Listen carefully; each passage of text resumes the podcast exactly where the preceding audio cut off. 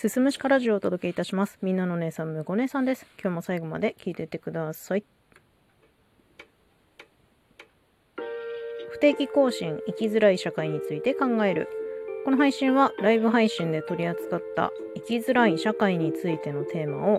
フィードバックとしてサクッとまとめたものになっております。えー、過去のシリーズに関しては共通のハッシュタグついてますので、興味ある方聞いていただけたら嬉しく思います。えー、今回のテーマなんですけれども、タイトルにあります通り、条件付きの愛について、えー、一つ前の配信で、本物の愛とはそんなに素晴らしいのかみたいなことを、ま、収録でお話ししてたんですよ。なので、その続編みたいな感じで考えてもらえると嬉しいですね。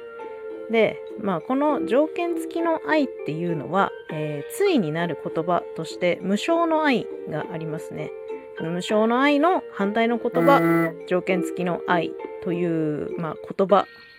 もしくは概念みたいなことなんだけど、〇〇したら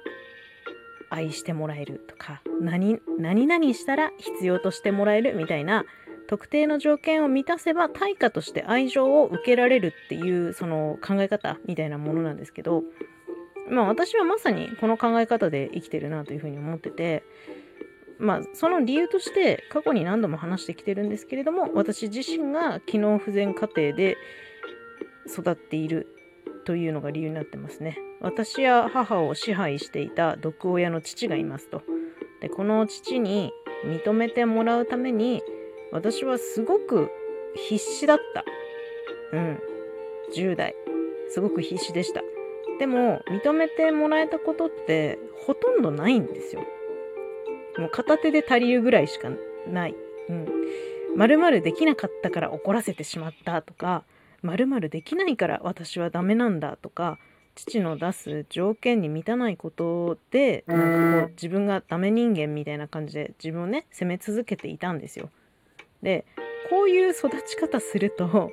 もちろん自己肯定感っていうの育ってこないしもう無償の愛何それみたいな風になっちゃうんですよ。で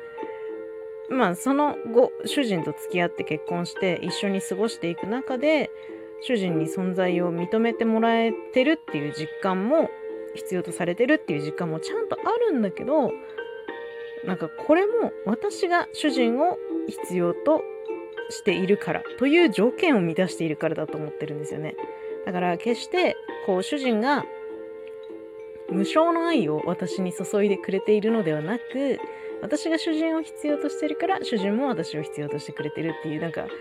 なんだろうねこの方程式みたいなものが私の中で成り立っちゃっててだから無償の愛何それみたいな感じになってんだけどで、まあ、同じく母も私のことをすごく大事にしてくれています。うん。それも、親と子で血がつながってるからとか、母親が腹を痛めて産んだ子だから、もう無償の愛が出て当然みたいな、なんかそういうような理由は正直ピンとこなくて、なんか母が私に対して思っていることとしては、私がまあこんな風に歪んでしまったことへの罪悪感からなんじゃないかなとかってどうしても思ってしまうんですよ。そうじゃないって言われてもそう思っちゃうんだよ。ね。それはまあ私自身のこう育ってきた家庭がそうさせているんだけれども。で、まあここまでね、こうやって話してきたんですけど、もう無償の愛を知らないから困ってるっていうことは一切ないんですよ。うん。むしろ無償の愛を崇め立てまつる風潮みたいのが息苦しさを増す要因になるのであれば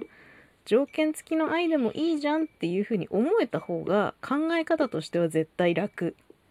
なんかあ私は無償の愛を知らないわ。本物の愛を知らないからダメなんだわっていうふうに自分を責めるぐらいならそんな考えはもう取っ払ってしまって別に条件付きの愛でもいいじゃんっていうふうに開き直った方が絶対に楽です。私はそっちに振り切ってます。だから、前回の収録でも、本物の愛何それプープーみたいな感じだし、無償の愛何それ美味しいのみたいな状態になってるんですけど、これは別に私は悪いことだと思ってないんですよ。うん。だからまあ、ね、この条件付きの愛っていうワードが出てきた時に、ああ、私こうなってるわって、こう自分を責めたりしないでほしいなっていうふうに思っております。今日はですね、条件付きの愛についてのお話でした。最後まで聞いていただいてありがとうございます。また次回もよろしくお願いします。